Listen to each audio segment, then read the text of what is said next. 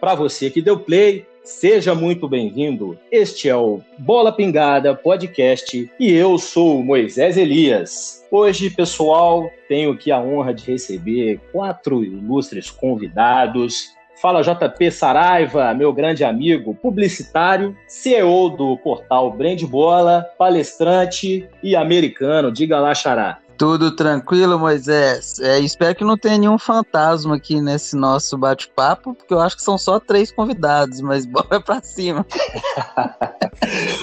Thales Costa, meu grande amigo jornalista, hoje Erradicado não, né? A palavra certa é erradicado, né, Thales? Na Irlanda. Grande prazer ter você aqui, meu amigo. Para não falar refugiado. É um prazer imenso, Moisés. Boa noite para você. Aliás, boa noite não, né? Bom dia, boa tarde, independente da hora que o pessoal de casa estiver nos ouvindo. JP, Valu, Moisés, uma honra para mim estar fazendo parte com vocês aqui hoje. E por último, mas não menos importante, o nosso querido amigo Valu, setorista do canal do YouTube Cruzeiro Esportes. Grande abraço, Valu. Prazer ter você aqui, amigo. Um abraço, Moisés. Moisés. O prazer é todo meu e vamos nos próximos minutos aí falarmos de assuntos que nos remetem à nossa formação, não só como profissionais, mas também como torcedores desse esporte que tanto amamos. E um salve especial para o meu grande amigo Thales, lá na Irlanda. E um prazer aí estar participando também com o JP Saraiva. O prazer é meu, senhores. Vocês são picas. Gente, é o seguinte, né? O nosso podcast de hoje ele traz um tema. A gente é noventista, né? E para você ser noventista, você precisa precisa ter pelo menos 30 anos. Menos que isso, você não se enquadra no perfil do noventista. O nosso tema de hoje será as Copas do Mundo da década de 90 e os times que marcaram a década. E isso, claro, na nossa ótica. Eu vou começar com você, Valu. Você que é um representante assíduo dessa era, por um camarada ser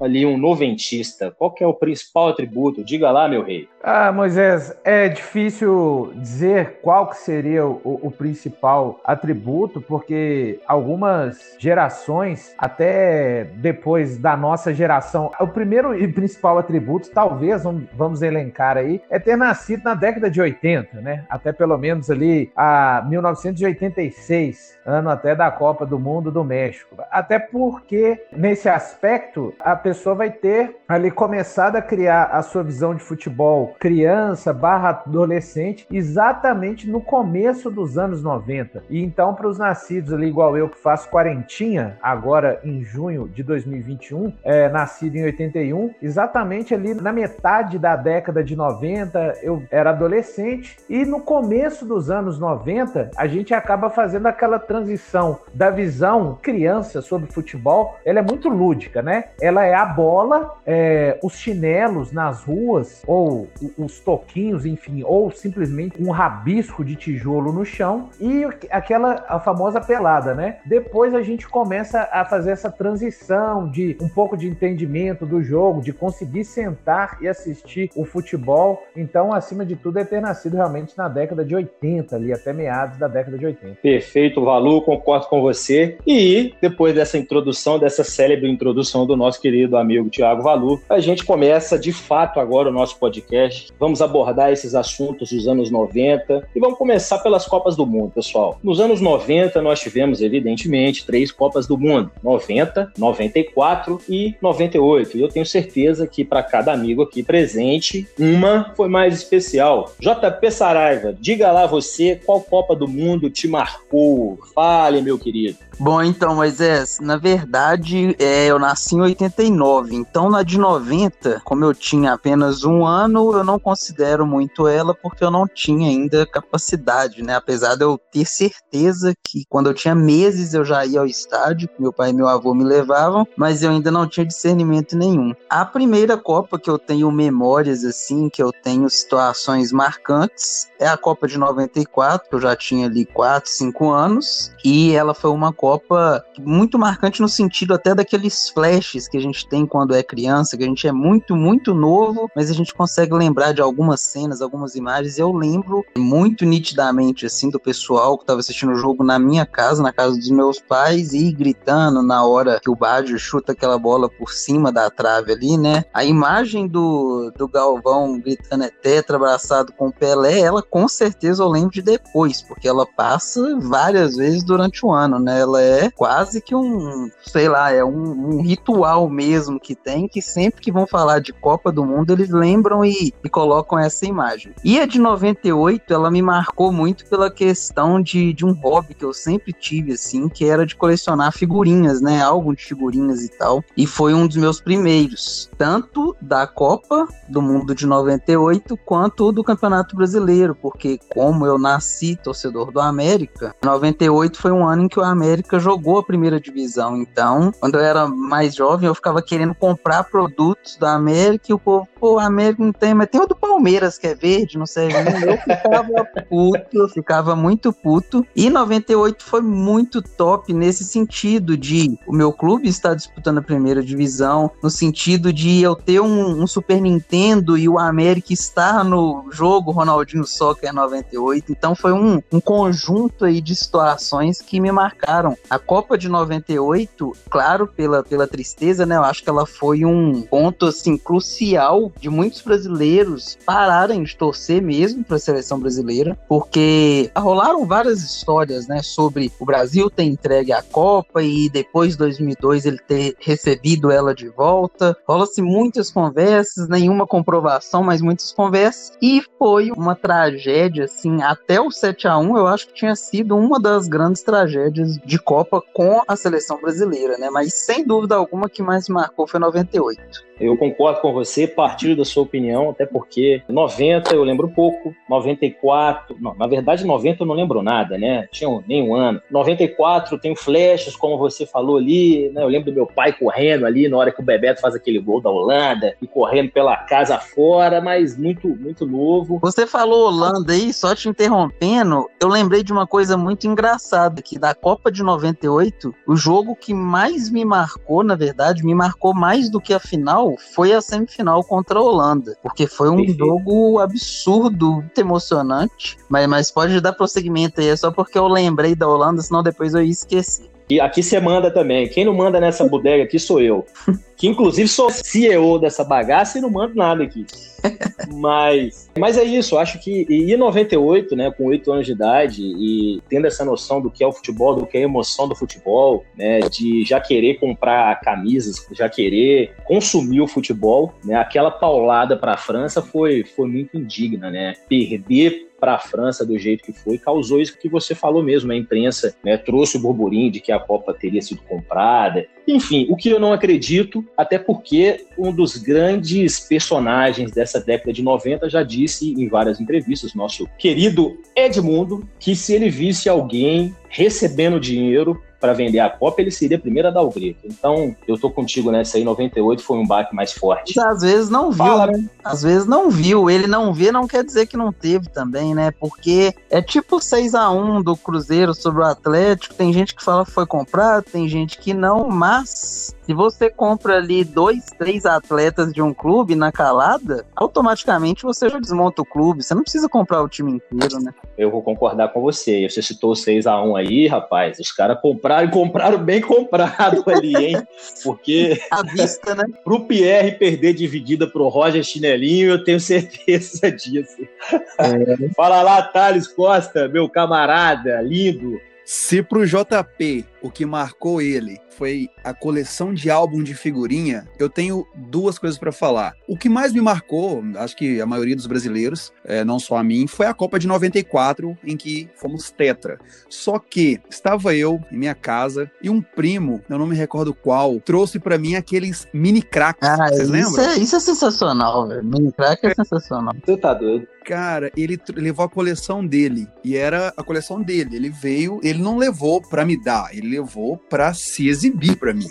Ele falou: olha, Tá aqui, ó. Eu tenho, eu tenho todos, tenho esse, tenho esse. E ele tinha um que tinha o Dunga, o Ronaldo e eu não me recordo qual era o outro. E era repetido. Não sei se era o Júnior Baiano, enfim, não sei. E aquilo, eu até sonhava com aquilo. O Júnior então, Baiano era igual o Araújo. Ele, todo lugar que você olha, tinha dele. Provavelmente devia ser ele. pois é. Então isso, isso me trouxe uma, né, batendo quando, quando Moisés falou do tema do podcast, eu comecei a estudar e eu tive uma memória muito afetiva com isso. Foi muito legal. Só que eu fico com a de 94, porque 98 foi quando o Deus Zidane surgiu, né, na minha vida. Pena que de forma negativa, só que eu sou muito apaixonado por ele. Porém, ele foi uma Copa que o Romário não participou, embora a gente tinha o Ronaldo Fenômeno como o melhor do mundo, tava voando, né? Vocês falaram aí agora há pouco sobre as polêmicas causadas, por que não jogou a final, enfim. É, eu, para ser bem sincero, eu sou mais Romarete do que Ronaldete. Eu também sou. Adoro Romário. Eu também Adoro o Romário. E claro. senti, né, depois que a gente é, chora o leite derramado, a gente busca respostas, a gente tenta buscar respostas, a gente ouve um falando, outro falando, recorre a vídeos, a narrações, a fotos, recortes de jornais da época. E hoje a gente tem essa qualidade aí, essas buscas com abundância na internet, né, essa facilidade de encontrar material. E eu não aceito o Romário não ter participado daquele scratch. De verdade, eu, eu não aceito. Enfim, década de 90, nós tivemos a de 90, jogada na Itália, que a Alemanha Ocidental ganhou. 94, copamos o tetra. E 98, batemos na trave. Enfim, década de 90, muito surpreendente para nós aí, brasileiros amantes do futebol. Exatamente, Thales. Né? Em 94, a gente vinha ali de um jejum de 24 anos sem ganhar título. Né? E com uma seleção que, na minha concepção, 94 foi muito subestimada, porque tínhamos bons talentos naquela Copa. Valu, meu querido, traga suas impressões sobre as Copas do Mundo dos saudosos e amorosos anos 90, meu caro. É isso aí, mas é, é muito legal, né? Você escutar a perspectiva e a visão do outro, assim. O JP começou falando e eu fui viajando ali. Você vai dando um pulo, assim, no, de volta para o futuro, né? Só que exatamente igual no filme, você volta exatamente nas cenas aí descritas tanto pelo JP quanto pelo Thales. Eu, obviamente, por ser o vovô garoto, né? Uma espécie de zinho aqui nesse podcast. Não, é, então não pode ser enceradeira, não, né? Que nem o zinho, né? Ah, mas aí, olha, vou te falar, viu, ô Moisés? Uma coisa que muda com o passar dos anos e o entendimento. O Zinho, já entrando no tema aí, naquela seleção de 94, um jogador extremamente inteligente e ele foi abaixo, na minha opinião, do que ele é tecnicamente e a carreira dele por si fala isso, por onde ele passou, basicamente o homem bateu o campeão, como gosta é de falar. É, mas ele entendeu que o Parreira precisava dele num determinado funcionamento, num determinado setor do campo e cumpriu a missão, vamos dizer assim. Mas antes de falar de 94 um pouquinho, só falar rapidamente de 90, que eu tive com 86 eu lembro flashes. Realmente, se eu falar que eu assisti é um absurdo, mas é aqueles flashes de crianças, bagunça na casa, enfim, mas nada que possa ser relevante. Mas em 1990, eu lembro de eu sentado na sala com meu pai, indo assistir a vendo aquela cerimônia de abertura. Só que cortando na... aqui, Valor, com certeza calçado com uma que chute. Ah, com certeza. Amarrada lá na canela, né? Abaixo ali, um pouco da região da patela, o último nó do quichute, ficava ali um, um ou dois dedos abaixo da patela, né? Era o padrão realmente o quichute veio muito antes daquelas sandálias de gladiador aí que o pessoal usa aí, já amarrava o quichute lá no meio da canela, né?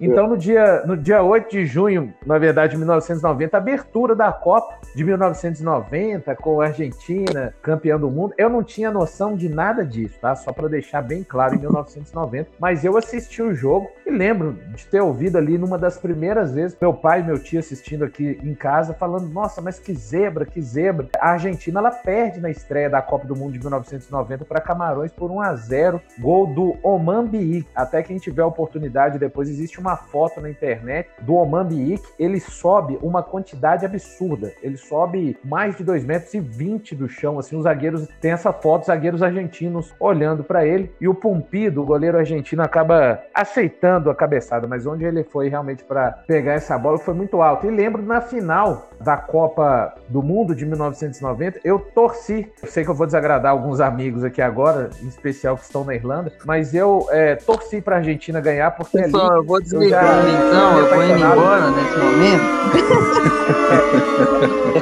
desagrado, infelizmente, né? Mas não tem jeito, né? É, Ô, Valu, eu vou te defender porque nos últimos anos tenho sido inclinado a torcer pra Argentina, então eu vou te defender. Siga, prossiga É, com o seu aí eu já, eu já estava apaixonado assim com um certo camisa 10 da Argentina, porque aí eu sei que é anos 90, tá? Mas eu vou voltar só um pouquinho, 1989, eu sei que vai ter o podcast pra gente falar da Copa América que aconteceu no Brasil em 1989. É um dos eventos de futebol mais legais que já aconteceram, sem brincadeira, na América do Sul. Foi essa Copa América vencida pelo Brasil 1 a 0 sobre o Uruguai. Este sim, o meu grande algoz. Este sim, o verdadeiro veneno que eu tenho é contra a seleção do Uruguai. Mas enfim, então ali eu já tinha essa simpatia com a seleção da Argentina, mas a primeira Copa de fato mesmo marcante é 1994, né? Ali eu já saí da fase infantil, adolescente e essa, essa seleção de 94 ela marca toda uma geração. Durante as eliminatórias, os jogadores promoviam, eles entravam em todos os jogos da seleção, dentro de casa ou fora de casa, entravam de mãos dadas. Isso marca toda uma geração de crianças ali que tem os seus times de futebol e muitos, viu? Inclusive em times aí de bairro que eu joguei, a gente tinha essa identidade, outros tempos, tinha essa identidade com a seleção brasileira e fazer questão também de entrar nos jogos ali de mão dadas, enfim. E o Romário é o maior ídolo que eu tenho no futebol. Evidentemente, o JP não sabe, eu sei o Thales como são grandes meus amigos, já sabem que eu sou cruzeirense desde 1981. Eu tenho Dirceu Lopes num panteão é, absurdo, assim, que não dá nem para chamar de ídolo. Eu nem consigo falar Dirceu, eu falo sempre senhor Dirceu, quando eu vou me referir a ele pessoalmente,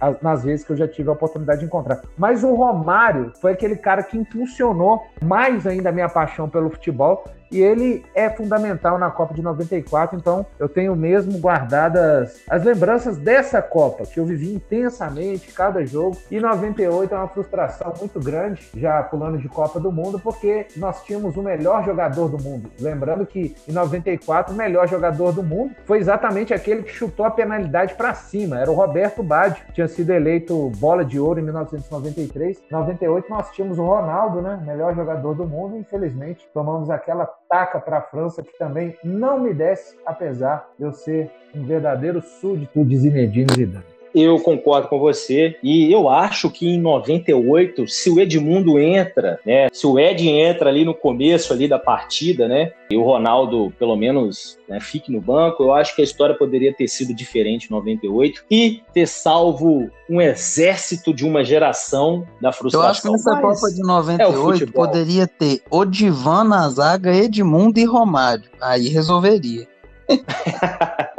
Ó, o JP levou aí o negócio pro lado pejorativo, mas o Odivan em Não, 98 pejorativo nada. Eu tô falando sério, um cara que não brinca no negócio. o famoso zagueiro, zagueiro. Nada de pejorativo. Porque apesar de ter o Júnior Ah, então Baiano, desculpa. não, não resolveu o problema. Ah, me desculpe então. Eu tenho certeza se o Odivan chegasse lá no, no cangote do Zizu, eu acho que a história poderia ter sido diferente. Não, Thales. Ah, ia chamar pra conversar, né? Ia, ia, ia ser uma bagunça organizada. Pelo menos o respeito ia ter.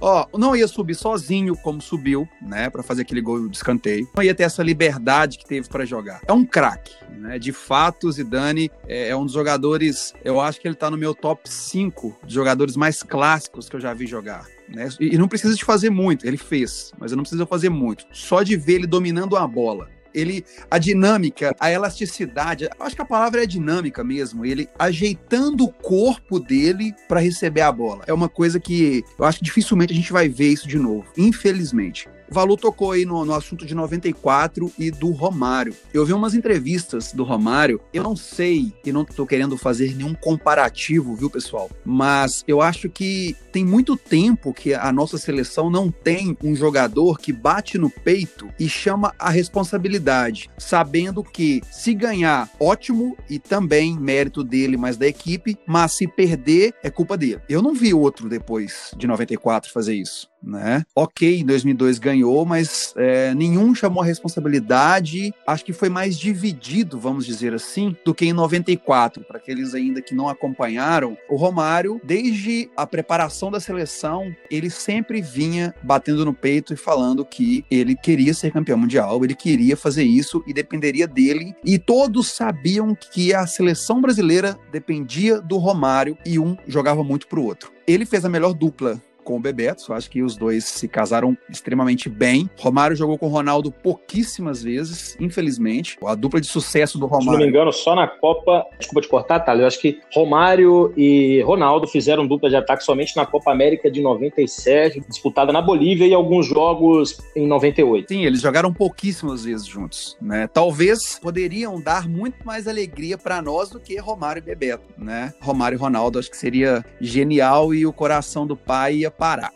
Enfim, é, faz tempo sim que eu não vejo um jogador chamar a responsabilidade para aquilo que ele é capaz de fazer, como o Romário fez, muito autêntico que é. Talvez falte é, poder de decisão, talvez falte habilidade, talvez falte qualquer coisa em outros nomes que me vem à cabeça. Mas o Romário ele sempre foi dentro e fora de campo muito direto. Antigamente, é, só um outro ponto, muito se fala de futebol raiz né? Ah, eu gosto do futebol raiz, eu quero futebol raiz. Cara, então, os anos 90 é um suco de futebol raiz, né? Eu não vejo outra década, talvez 80, mas caminhando para o 90 que a gente já vai ter mais vídeos, mais lances, a gente vai começar ali a ter os jogos mais, entre aspas, bem televisionados, né? A partir da Copa de 90, que quatro emissoras é, fizeram a transmissão, que foram a Rede Globo, a extinta Manchete, Bandeirantes e o SBT, se eu não me engano, o SBT. Antes não tinha isso. Aí a gente começa a ter, a gente começa a ver, a gente passa a consumir mais produtos do futebol da década de 90 e as primeiras entrevistas que a gente passa a entender e a gente pega isso como polêmica, muito se perfaz por conta desses grandes nomes. Romário,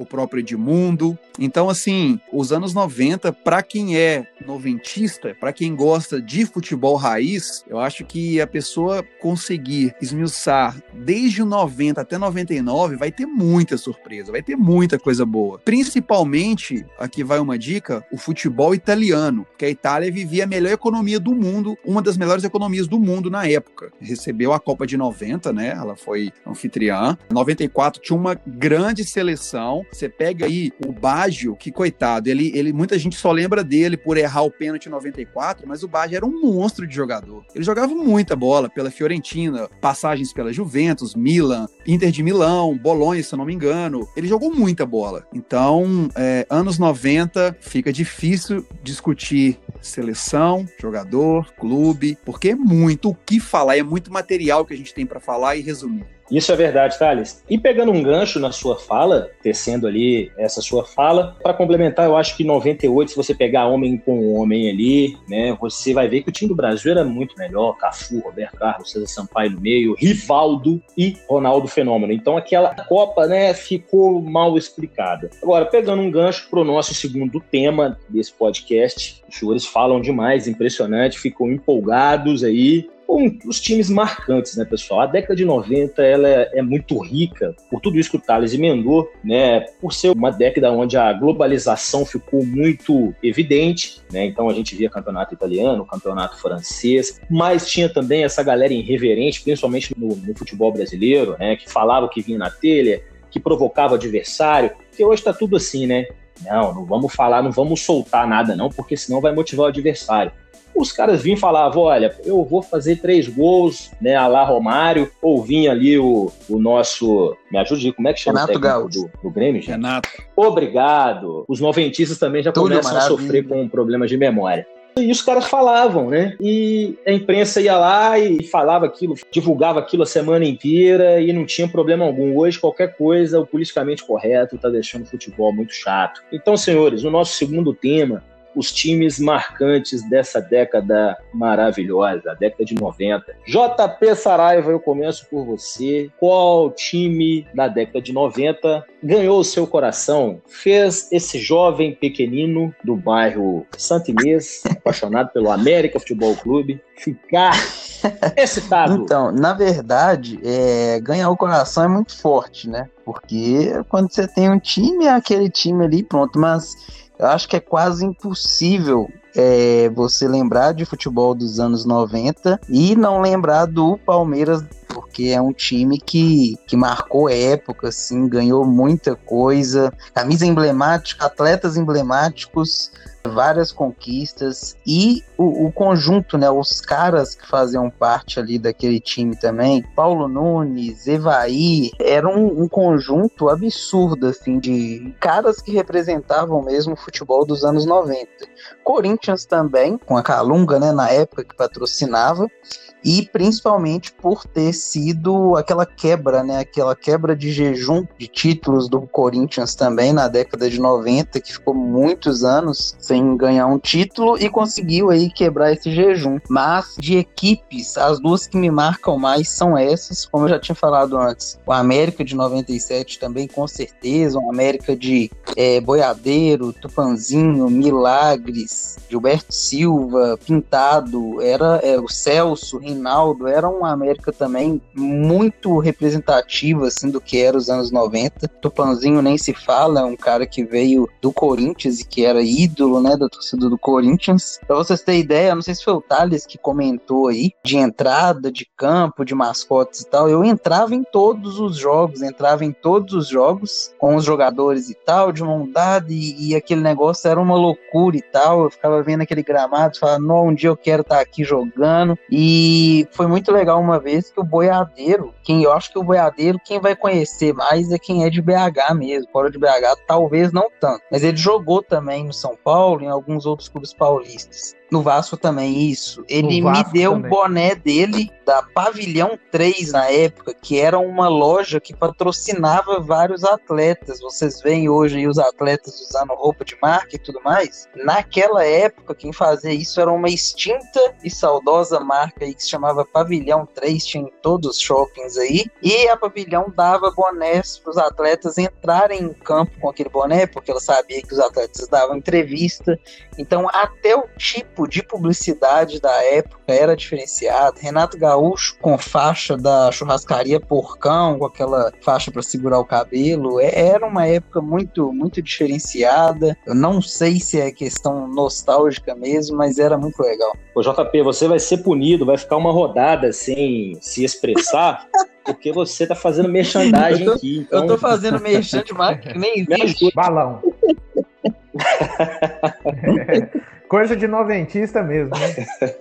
Querido Valu, sobre a década de 90, a década das chuteiras pretas. Diga lá é. seu time que ficou marcado, aquele time que você viu jogar e, poxa, esses caras, hein? Eu queria a camisa desse cara, eu queria ser esse cara. Diga lá, rei. É calção para dentro ali, né, do, dos shorts, os carros devidamente bem lavados, os mullets devidamente bem cuidados, né, na década de 90. O JP foi muito feliz quando fala que o que marca a gente, evidentemente, é o time do coração, né, é, é num posto único, assim. Só que aqui, achei legal ele sair fora do, do senso comum, né, falar do, dos times do nosso coração é sair do senso comum. E eu vou seguir esse caminho também do, do nosso querido amigo aí, JP. Vou colocar de lado o Cruzeiro e vou falar a respeito de um São Paulo que realmente me marcou muito, Moisés, Thales e JP. E muito amigos bom, que estão ouvindo esse JP, porque esse São Paulo, depois, lá na frente, aquilo que eu falo, à medida que o tempo passa, a gente começa a olhar para trás e ter uma visão completamente diferente da visão que a gente vivia na época, exatamente, ou por sermos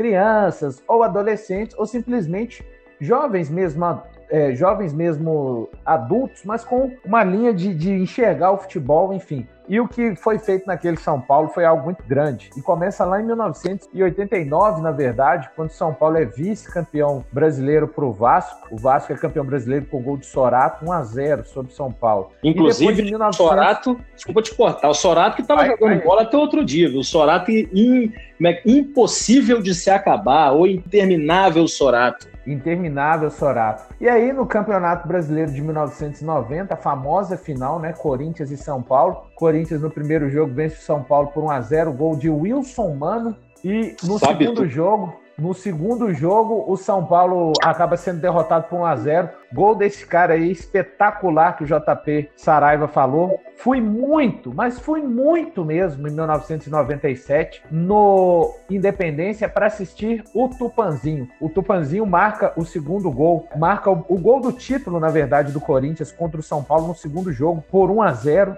e o Corinthians se torna campeão. Mas novamente ali o São Paulo estava chegando, né? Em 91 e infelizmente o Tele, ele durante a carreira dele, ele tinha uma fama de ser pé frio, né? Então imagina isso para o próprio Tele na época, como é que devia ser administrar. Ele vinha de, de Copas, dirigindo a seleção brasileira, 82 e 86. 82 e 86, né? Perdendo as Copas daquela maneira. 82, então, nem se fala. Perde um título brasileiro para o Corinthians. E chega 91, São Paulo novamente na final contra o Bragantino, dirigido pelo Carlos Alberto Parreira. O São Paulo vence o primeiro jogo por 1 a 0 gol de Mário Tilico e se sagra campeão brasileiro. Empate por 0 a 0 em Bragança Paulista. E na sequência aí vem a saga do São Paulo, né, na Libertadores. Eu confesso a vocês que mesmo o Cruzeiro tendo a Libertadores em 1976, eu passo a ter um entendimento do que é Libertadores assistindo aquela saga do São Paulo. 92, 93 e 94, né? São Paulo 92 é campeão em cima do News Old Boys, vai pro Mundial, muitos não gostam, né? Eu considero a taça intercontinental mundial, sim. Para mim, o São Paulo foi campeão mundial em cima claro. do Barcelona. Claro. Um dos gols mais lindos que eu já vi. É aquele gol de falta do Raí em cima de um Barcelona incrível, com um dos melhores goleiros da época do mundo do futebol no gol. O Zarreta nem não é capaz de esboçar nenhuma reação. E o que mais é legal nesse gol é o sorriso, né, do Tele Santana, algo tão raro de ver o Messi Tele Santana sorrindo. Quando o Raí vai e faz o gol, ele sai sorrindo para o banco, o Tele Santana levanta e vai sorrindo na direção dele. Em 93, o São Paulo repete a dose, é campeão campeão em cima da Universidade de Chile e pega só um dos maiores Milans da história do futebol do Arrigo Sacchi na taça intercontinental. E o vovô garoto é, o, o Cerezo tinha a idade que eu vou fazer naquela época. Um dos maiores. Eu fico imaginando, só um parênteses rápido aqui, meus amigos. Toninho Cerezo hoje jogando no futebol mundial. Haja Libra.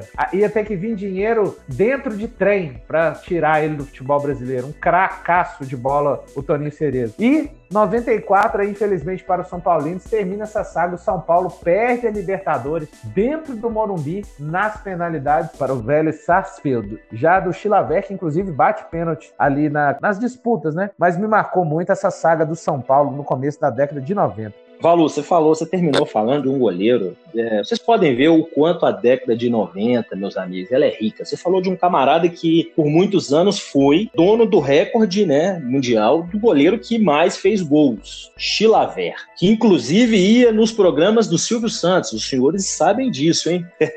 Mas vocês não foram clubistas. E eu vou, eu vou citar esse time porque foi um time que estava totalmente desacreditado, sem estrelas no elenco. Um time que foi montado na virada do ano, né? Porque antes do, do Brasileirão de pontos corridos, o brasileiro ele começava em meados, ou no máximo, no início até meados de agosto e até dezembro. E esse time do Atlético de 1999, o Atlético fez um primeiro semestre em 99 relativamente bom. E o Atlético num primeiro semestre, o Atlético num primeiro semestre de 99 tinha feito um primeiro semestre razoável, né? Tinha sido campeão mineiro em cima do América, Pênalti. do JP inclusive. Né? né? Do Rui ali em cima do Marques, melhor... o Marques em cima do Rui, um pênalti muito estranho, diga-se de passagem. O JP, o Rui caiu na jogada mais sei, marcada do sei. século 20.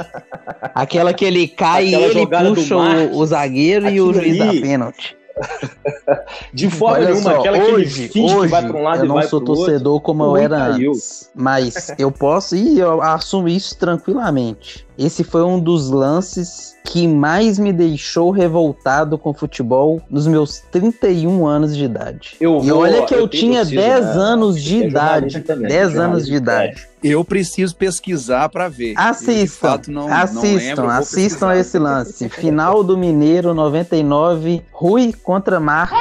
Foi absurdo, foi absurdo. Ô, Thales, pode pesquisar aí e você volta com as suas Beleza. observações, tá? Eu acho que o Rui caiu na jogada mais manjada do século XX, que é aquela do Marques. Não, não se sinta culpado. Milhares de outros backs, marcadores, caíram naquela jogada. Tá? E aí um time que foi praticamente montado nessa transição, né? Campeonato Mineiro para o Brasileiro tinha ali a Copa dos Campeões, né, que dividia o primeiro semestre e o segundo semestre. E aí o time de 99 do Atlético Mineiro, que a, a escalação tá na minha cabeça até hoje, Veloso, Bruno, Caçapa, Galvão, Ronildo, meu Deus, Ronildo. E, é, Valdir Todinho, Galo, Robert e Belete, Marques e Guilherme. Um time que não tinha reserva à altura, era um bom time. Foi, foi nessa época era um que time o que sabia jogar. Paulo Baier, que na época ainda era Paulo César, ele jogava no lateral, era do Atlético ou não? Não, não. O Paulo Baier, que na época era ah, Paulo César 2001. Baier, chegou sim, ao Atlético sim. em 2001. Uma rápida passagem também. E esse time de 99 do Atlético, ele é montado né, às pressas, né? O Guilherme veio, se não me engano, acho que veio do Vasco na época. O Belete já estava no elenco. Chegou uma peça ou outra ali. E outra coisa que eu acho que, que o feito desse time ter sido vice-campeão brasileiro de 99, o time não tinha local para treinar.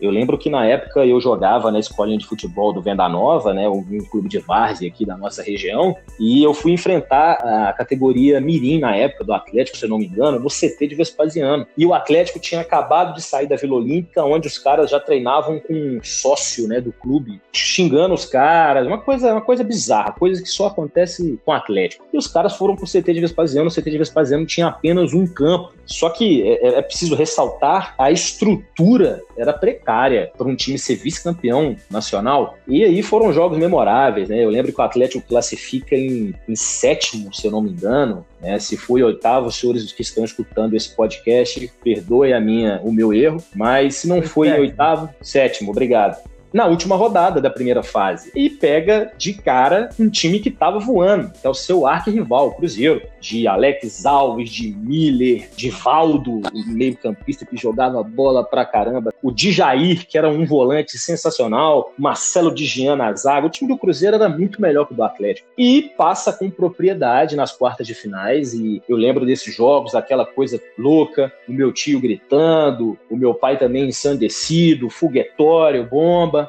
Vem o Vitória, a gente passa pelo Vitória da Bahia com uma certa dificuldade também, mas consegue se classificar para a final. E, pô, eu com nove anos de idade, né, todo iludido, esse ano vai, vamos ser campeão. E aonde você ia, nas ruas de Belo Horizonte, era grito de galo. Eu lembro que eu tinha ganhado uma camisa sensacional daquela de 99. Quem é colecionador como eu e pesquisa aí, camisa do Atlético de 99, uma das mais maravilhosas. Na final, não teve jeito, né? Aquele time que não tinha campo para treinar fez muito em chegar na final, porque enfrentou um time do Corinthians que tinha Vampeta, Marcelinho, Ricardinho, Edilson, Luizão fazendo gol até de olho fechado. Então eu fico com esse time da década de 90 porque ele marcou muito essa trajetória minha de um lunático futebolista. Foi, foi Antes, duro. É, só para. Por favor. Du duas coisas. Aliás, três. A primeira, na minha opinião, viu, JP? Foi pênalti do Rui no Marque, sim. Primeiro tempo, 34 minutos do primeiro tempo. Ele puxa, ele puxa, ele puxa. Eu tava zoando, mas ele realmente puxa, ele cai, mas ele cai depois que ele puxou. Valorizou. Sim, é porque ele tava vendo que tava chegando um outro zagueirão ali para fechar sim, o, o, sim. a jogada. Ele valorizou. Foi malandro. Outra coisa, Paulo Baia jogou no Atlético em 98. Em 2000 e 2008 Ah, então foi isso então. é, foi um ano antes então desse time. E a terceira coisa, eu, o Moisés eu... falou do uniforme do Atlético. Recentemente, a Lecoq tentou imitar, né, aqui nos ombros, descendo para os braços, parece uma, como se fosse uma, não sei se é uma, uma asa, alguma coisa do tipo. A Lecoq tentou trazer, né, de novo, esse uniforme de 99 aí, no uniforme, acho que de 2019 ou 2020, não sei, do Atlético. 2019. Não deu muito certo, não, mas ficou, ficou, ficou legal. Também, né, meu amigo, com aquele elenco ali, podia achar que a, a, a camisa da seleção de 70, que aquele time não ia arrumar nada.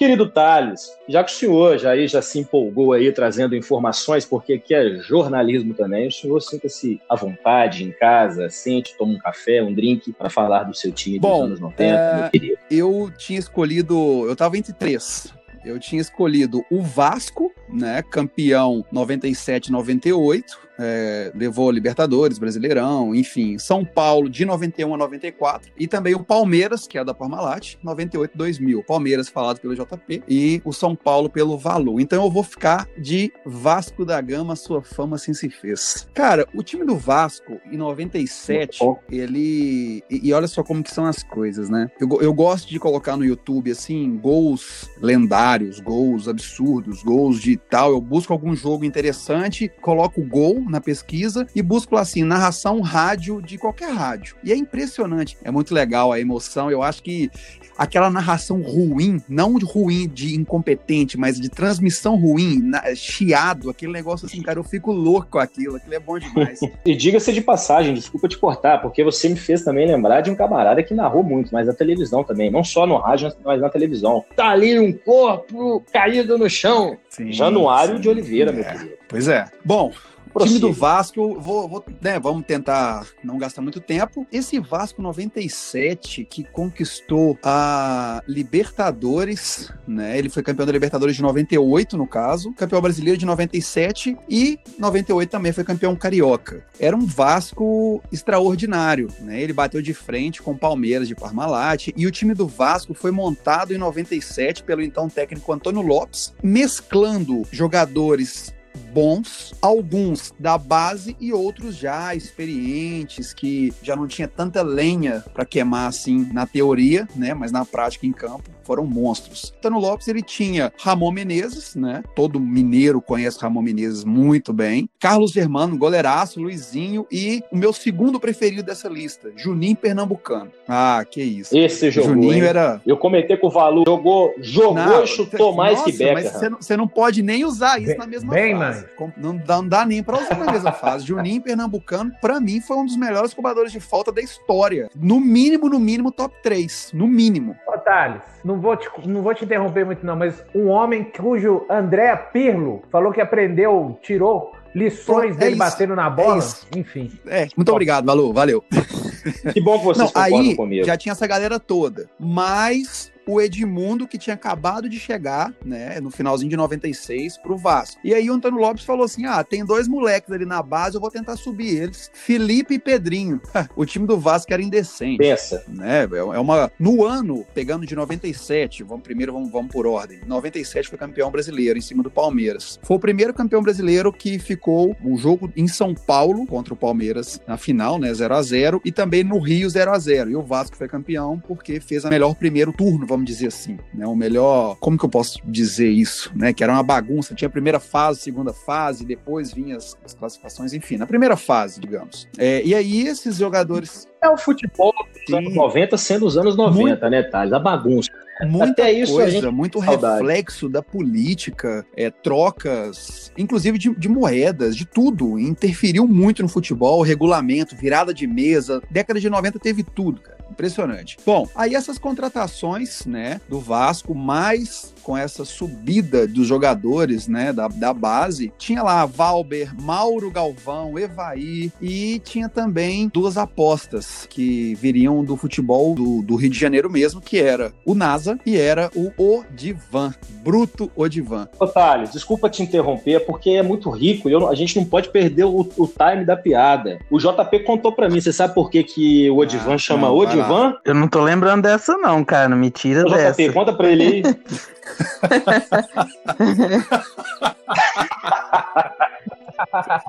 cara, eu te juro que eu não lembro dessa. O cara me conta a resenha e me joga... Não, ah, não, então tá bom, a gente vai conversar um ali, seus traíra. Não, é o seguinte, o cara, a mãe dele colocou, tinha uma música famosa lá nos anos 70, 60, que chamava, não sei quem cantava, mas chamava O Divã, ah, do que era O Divã de, merda, de, de assento não, mesmo, velho. de sofá.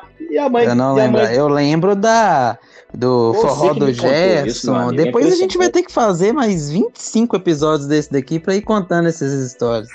Forró do Gerson. Forró do Gerson, vocês pesquisem aí depois. É História do Amaral. Não, Ô, Thales, eu prometo que eu não vou te interromper mais. É porque a gente não pode perder o time da, da, não da. Isso é informação jornalística falar aí também, que já já. vamos, é uma troca isso aqui. É uma troca. Se por acaso, Tô fora, é, se tô fora. porventura, ah, o time do Vasco era extraordinário. Questão de aproveitamento em 97, eles foram. é, eles tiveram 62% de aproveitamento. 78 jogos, 43 vitórias, 17 empates, 18 derrotas. Isso é muita coisa, né? É, eu não acho que o time. O time sobrou, claro. Só que assim, não é, por exemplo, como um campeonato brasileiro igual hoje, né? Hoje dificilmente você pega aí um, um time, se você faz uma goleada, como o Vasco ganhou do União São João de Araras de 6 a 0. Inclusive, você sabe me dizer, nesse jogo, Vasco contra o União de Araras, ficou 6 a 0. Quem fez seis gols no jogo? Adivinha? Eu vou falar de olho fechado. Ed Ward.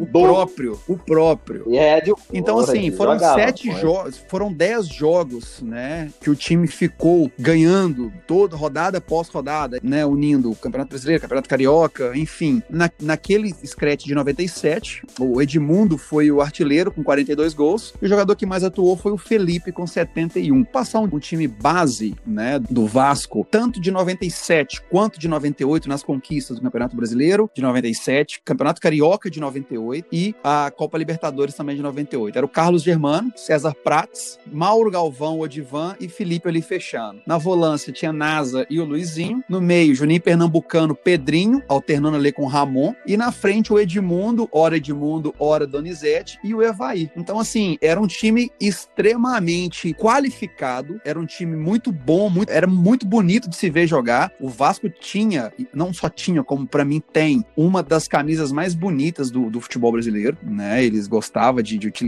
é, aquelas cores e tinha aquelas. é, voltou agora com essa versão ao black, mas eles gostavam de usar aquele todo preto. Era um uniforme feito pela capa, era uma coisa extraordinária. E naquele ano, o Edmundo, né? Falando de 97 e também 98, na minha opinião, o Edmundo só não foi um, um, né, um dos melhores do mundo porque tinha muita gente boa em cabeça na lista. Em alguma das frases aí polêmicas do Edmundo, ele fala que ele não jogou mais do que o Ronaldo Fenômeno somente em 97, não, foi na carreira inteira. Mas aí também ele, ele não pode sair falando as coisas dessas aí também não, né? É o Edmundo Duas- sendo o três Edmundo que a coisas gente aqui gosta, pra né? finalizar a década, é, o meu time dos anos 90 aí que eu destaco. A primeira, vocês lembram daquela dancinha que o Edmundo colocou a Na mão no frente do joelho, né? Gonçalves. Balançou lá e tal. Exatamente, né?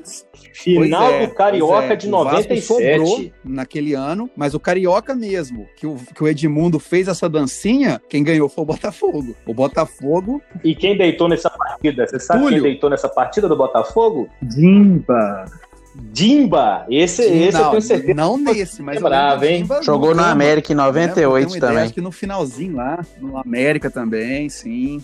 O Edmundo só fez. Aliás, é, ele não falou isso, mas muita gente faz essa ligação. Que 97 foi o, o ano em que o grupo El Chan lançou aquela música do Ah, põe a mão na cabeça, dá uma baixadinha e tal. Aí ele fez isso por causa desse hit. A outra coisa, o Edmundo ficou conhecido como o apelido dele, né? Se tornou Animal em 95 pelo narrador Osmar Santos. Ele era na época jogador do Palmeiras. E ele falava, ah, por que chamar ele de animal? No início ninguém gostou muito, achou que ele estava sendo um pouco deselegante, vamos dizer assim. Mas ele falou, não, é porque ele, tem um- ele é muito habilidoso, tem um futebol, né, vistoso, só que ele tem um temperamento muito forte e fora do campo também. Ele não é um cara muito legal. E a outra coisa que eu quero falar é uma música que, eu me, que me ajudou a escolher o Vasco de 97 e 98, que é aquela música que a torcida do Vasco canta. Que é eu vou pegar só uma parte dela que é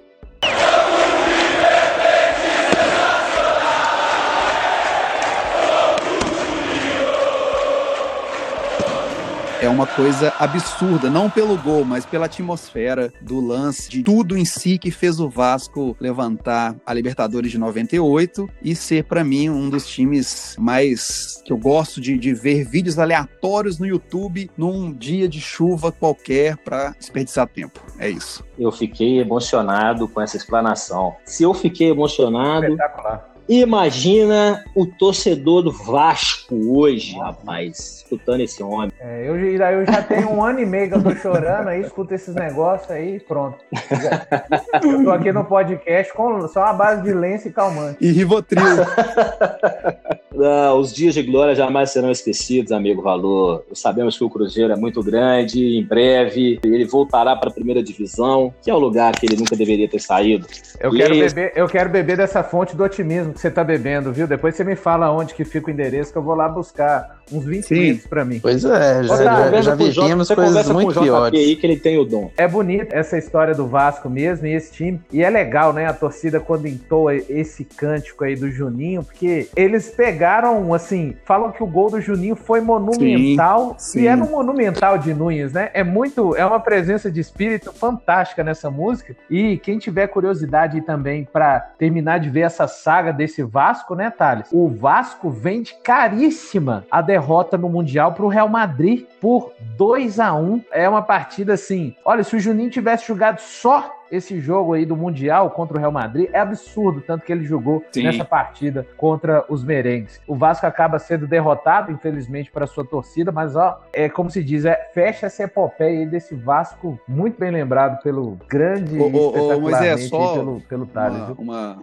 um adendo aqui, eu tava conversando com o Valu há pouco tempo, sei lá, deve ter algum... Que semana? Não sei, algum tempo atrás, e a gente sempre troca muita mensagem, não sei quando que foi. Isso que o Valu tá passando, ok, não deve ser algo extremamente legal, né? Não deve ser algo prazeroso de ver. Mas eu acho que se ele focar que ele tá escrevendo a história, ele tá ajudando a contar a história, já começa a enxergar as coisas com outros olhos, né? Ele tá fazendo parte do processo e tá narrando o processo, tá mostrando a história. Eu acho isso muito legal, né? Infelizmente por algo ruim, claro, mas é tem que acho que tem que ter uma dose de otimismo nisso daí para poder dar uma força, né? Ô Thales, eu concordo com você, mas eu faço questão aqui de ressaltar tá? É, não se pode chorar com barri de barriga cheia, porque o nosso amigo JP, em 2008, estava indo ver jogo do América exatamente. no campo do Frimisa América e União Luziense no Frimisa. Então, e o pior de tudo, era só ele com a fita e panela. Olha, olha o etarismo, hein? o momento é crítico, Valor, mas sempre, se você olhar para o lado, às vezes o companheiro já passou por tribulações piores que a sua. Não, a questão é só, é assim, JP, a gente e vocês também, claro, não, não né, no nível do que aconteceu e acontece no Cruzeiro, e eu digo sempre, felizmente aconteceu aquela reportagem no Fantástico em 26 de maio, não vou adentrar muito no, no tema aqui, até porque não é o foco deste podcast, né?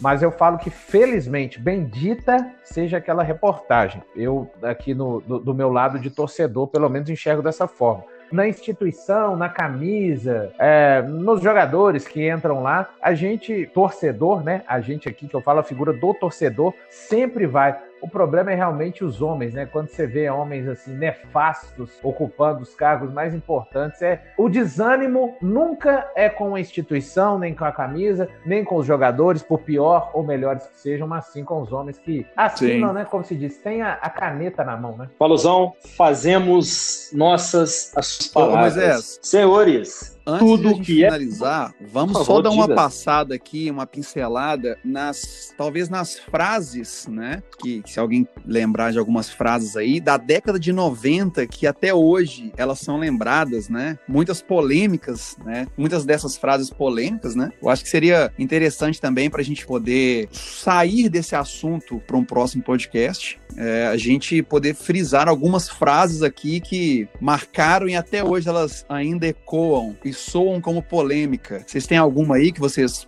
vocês gostam, gente? Por favor, eu tenho. Por favor, Valor, diga lá. O Romário, né? Para variar, tem, tinha que falar essa do meu, meu grande ídolo no futebol, é o, é o Baixinho. Eu falo mesmo que se um dia eu tiver a grata oportunidade de encontrar com o Romário, eu tenho certeza que as lágrimas vão descer assim copiosamente. Foi um, um pós-jogo, o Campeonato Carioca pegando fogo, né? E o Romário, o Fluminense tinha ali o Renato Gaúcho, enfim. E ele fala assim que a corte tá toda feliz. Agora tem o rei, o príncipe e o bobo Sensacional esse Romário. Vou ter que falar a mesma, a mesma do, do mesmo cara. Também eu sou fã. De no futebol para mim não não tem outro assim maior do que ele. Também seria o cara que eu acho que inspirou, né, a gostar de futebol, principalmente se tratando do futebol da década de 90. E a frase dele é destinada ao Pelé, né, quando eles estão falando ali comentários do Pelé, que o Pelé disse isso aquilo, ele fala: "Ah, mas o Pelé quando calado, ele é um poeta". Essa frase também para mim é memorável. Essa é pesada também do baixinho, né? Ele é violento. Sua frase, tá? Ou melhor, eu vou primeiro com você porque a minha, ela, a minha é muito simplesinha, mas ela é muito legal, que inclusive ilustra o nosso humilde Instagram, está lá. Clássico é clássico e vice-versa. Essa célebre e inteligentíssima frase dita por Jardel, o centroavante que atuou e fez memorável é. dupla é. com o Diabo Lula. Acho que se a gente for ficar falando todas as frases aqui da década de 90, a gente vai ficar aqui mais uma hora. Eu tenho duas. Primeira, eu vou falar só duas. Uma é que, né? Você teve aí o Zagalo falando, vocês vão ter que me engolir. Acho que ela foi bem direcionada aos que criticam o treinador. Ela foi dita na final, né, após o Brasil derrotar a Bolívia na final da Copa América de 97, né? E ele falou: vocês vão ter que me engolir. E quem assim vê o Zagalo falando isso, ele tava com raiva, ele tava. Parecia que aquilo ali foi um desabafo. Hoje, já não sei se teria mais uma frase dessa, alguém falando isso, enfim. E aqui eu vou deixar pro amigo de casa aí, o que, que, que tá nos ouvindo aí, eu não concordo, mas eu gosto muito da frase, porque é um cara que tem polêmica no sangue, que é o Edmundo, que foi perguntado se ele tinha jogado mais que o Ronaldo Fenômeno, em 97, né, no caso, naquele ano. Ele falou assim: não, eu não joguei mais que o Ronaldo só em 97, não. Ele já tinha falado isso naquela época, ele tinha jogado mais que o Ronaldo, e recentemente ele disse novamente isso, só que fez um complemento. Abre aspas. Não só em 97, eu joguei mais que o Ronaldo a vida inteira. Fiz o dobro de gols. Fecha aspas. E a gente fica por aqui com essa heresia dita pelo animal. Senhoras e senhores, tudo que é bom dura pouco. Felizmente, senhores, foi um prazer receber vocês aqui. vocês viram, né? Impressionante, mas tudo bem, é isso aí. Pô, agradecer demais aí pelo convite. Prazer falar sobre esse futebol noventista aí. Foram gente, né, que cresceu gostando de futebol e aprendendo a gostar de futebol por conta dos anos 90. Agora sim é hora de eu fazer o mexer Christian Quem quiser segue lá, arroba brandbola, arroba JP Sarai. E é isso, valeu demais aí. Thales, Valu, Moisés e todo mundo que tá escutando esse podcast aí do Bola Pingada. Ele é publicitário, né? Ele é da Merchan. Pegue carona nesse barco, Thiago Valu, e faça sua Merchan, meu amigo, também. Ah, eu não sou muito forte nisso. Eu só vou complementar, porque talvez pra gente faça sentido, gente. Mas só essa do Romário, vou, na verdade, completar, me despedir completando a frase que eu falei. Agora tá todo mundo feliz, o rei, o príncipe e o bobo. Jogavam Edmundo e Romário no ano 2000 no Vasco. Eles não chegavam num acordo de quem cobrava os pênaltis. Imagina, Eurico Miranda tinha esse problema que para muitos não seria um problema dos jogadores geniais, mas era um problema. E o Edmundo teve um jogo que o Romário perdeu o pênalti, coisa rara, e falou: "É, o príncipe bate porque o rei é quem manda". Mais jogos para frente, o Romário cedeu, o Edmundo bateu os pênaltis, mas o Romário, como sempre também no Campeonato Carioca, fez os gols. E aí o pessoal chegou exatamente pro Romário, perguntando, depois do Edmundo ter falado dele, né? É, o príncipe cobrou porque o rei manda. E aí, Romário, tá resolvida a situação. E aí o Romário falou a célebre frase: agora a corte está toda feliz. O rei, que era o Nico Miranda na época, o príncipe, ele, Romário, e o bobo, evidentemente, ele jogou o bobo da cor para o Edmundo. Né, pessoal? Obrigado. Prazer enorme participar com vocês. Espero nas próximas também estar convidado para falar mais a respeito de futebol de uma forma geral. Muito obrigado. Teremos outras oportunidades em breve, Valor, é claro. Você manda aqui também nesse, nessa bodega. Thales, por favor, suas considerações finais. Jovem Duas morador. Considerações. A primeira é que a Irlanda não faz parte do Reino Unido. Tô zoando. Ai, que burro, dá zero pra ele. É verdade, desculpa. É verdade. É porque eu faltei Bom, vamos lá. aulas de, é, de, Só uma, última informação, né? O Edmundo deu aquela frase falando que fez o dobro de gols, mas o animal estava um pouco, talvez o macaco tenha dado cerveja para ele, não ao contrário. Que inclusive esqueci de falar esse lance do macaco, né? Inclusive, esqueci. É por isso que eu tô rindo. Sim, muito bom.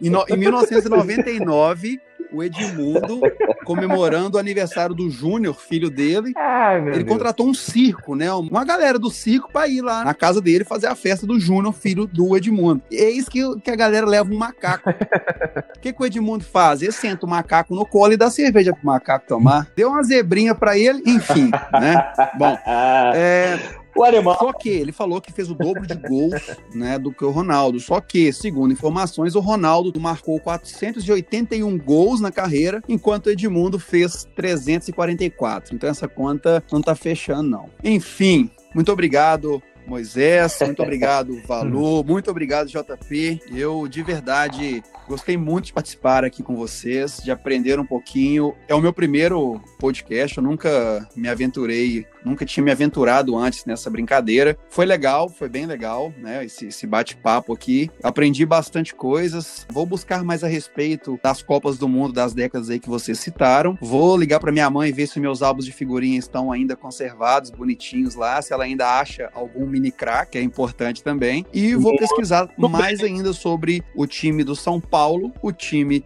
do Palmeiras e também o Galo de 99 que o Moisés trouxe para nós. Muito obrigado, galera. Foi um prazer imenso. Senhores, eu queria agradecer. Obrigado. Os senhores deram uma aula aqui de noventismo, uma aula de times, uma aula de história. Muito obrigado, Thales. Muito obrigado, Valu. Muito obrigado, JP. Pessoal, você que deu play também, eu queria agradecer por você ter emprestado os seus ouvidos para escutar tanta baboseira que a gente falou. Compartilhe esse podcast. Estamos no Spotify, estamos no Google Podcast, estamos também no Apple Podcast. Você escute no trânsito, na sua casa, indo para a igreja, enfim. E siga-nos também nas redes sociais. Estamos no Instagram, arroba Bola Pingada. Você vai conferir lá vídeos sobre futebol, curiosidades e de vez em quando algumas coisinhas que são sérias. Valeu, pessoal. Um beijo no coração de vocês. Usem máscara e também camisinha. Um beijo!